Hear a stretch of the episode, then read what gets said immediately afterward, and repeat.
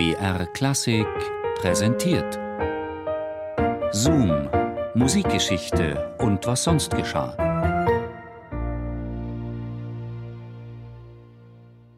Weimar im Jahr 1703. Zwei Schlösser, im Abstand von ungefähr 100 Metern. Im einen, dem Roten Schloss, hat gerade ein junger Mann eine Anstellung gefunden. Für sechs Gulden und 18 Groschen pro Quartal wird er am Hof des Herzogs Johann Ernst III. von Sachsen-Weimar Dienst tun. Als Lakai, verbunden mit der Verpflichtung, auch in der Kammermusik zu wirken. 18 Jahre ist er gerade alt. Im anderen, dem Stadtschloss, ist einer der größten Violinvirtuosen seiner Zeit tätig. Er wiederum ist angestellt in der Hofkapelle von Wilhelm Ernst von Sachsen-Weimar als Sprachmeister und Violinvirtuose. Übrigens einer der besten seiner Zeit. Der junge, damals noch unbekannte Musiker ist kein geringerer als Johann Sebastian Bach. Der berühmte Violinist heißt Johann Paul von Westhoff.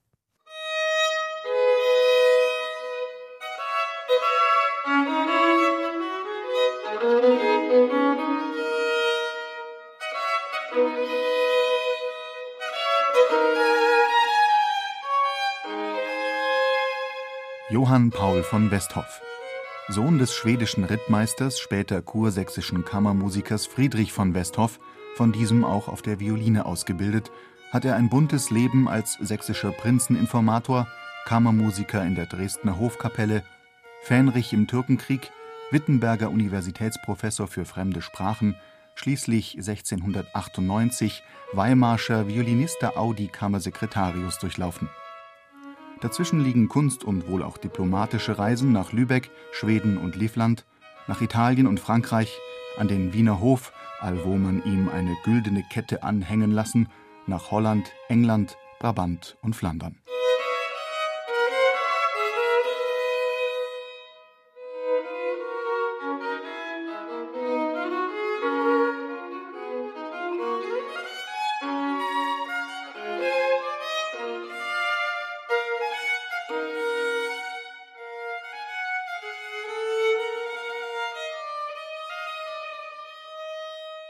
Westhoff konzertierte außerdem am Hofe des Großherzogs von Florenz, am Hofe König Ludwigs XIV.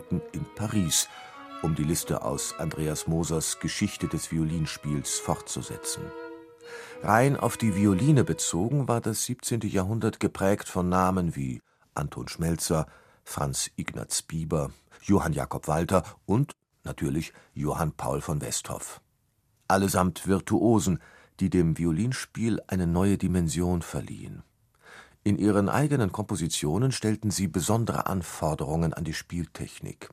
Sie verlangten einen Tonumfang, der bis in ungeahnte Höhen strebt, setzten ein mehrstimmiges Spiel voraus, das zunehmend ausgefeilter und anspruchsvoller wird, und experimentierten mit verschiedenen Stricharten und tonmalerischen Effekten doch bei allen Gemeinsamkeiten gibt es einen gravierenden Unterschied zwischen Westhoff und seinen Komponistenkollegen.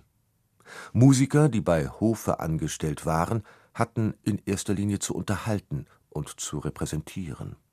Wen wundert es da, dass die meisten Komponisten dieser Zeit mit musikalischen Bestiarien und Schlachtengemälden dem nachzukommen versuchten Demgegenüber ging Westhoff einen völlig anderen Weg, den Weg der reinen Musik, des virtuosen, vielleicht auch spektakulären Spiels.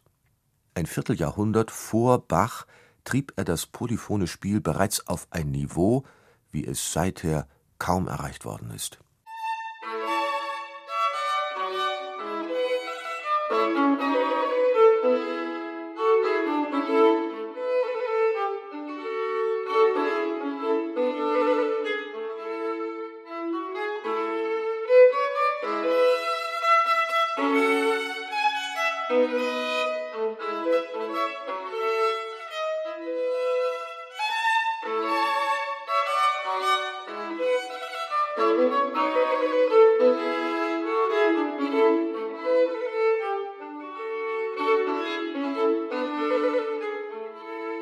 Trotz aller Besonderheiten und Begabungen teilt Westhoff das Schicksal vieler Komponisten und Virtuosen: Er geriet in Vergessenheit und mit ihm seine Werke. Nun hat Wolfgang Wendel, Musiksammler und Forscher aus Leidenschaft, mit seinem Kleinlabel Podium die Solosuiten von Westhoff auf CD herausgebracht. Voraus gingen Jahre des Recherchierens und Stöberns in Archiven.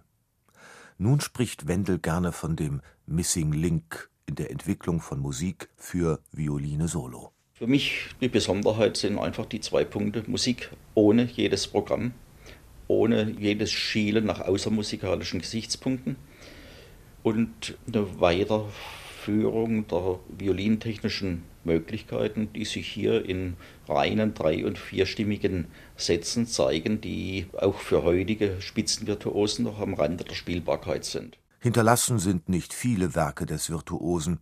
Auch die sechs Suiten galten lange als verschollen, bis sie 1913 in einer ungarischen Bibliothek wiederentdeckt wurden.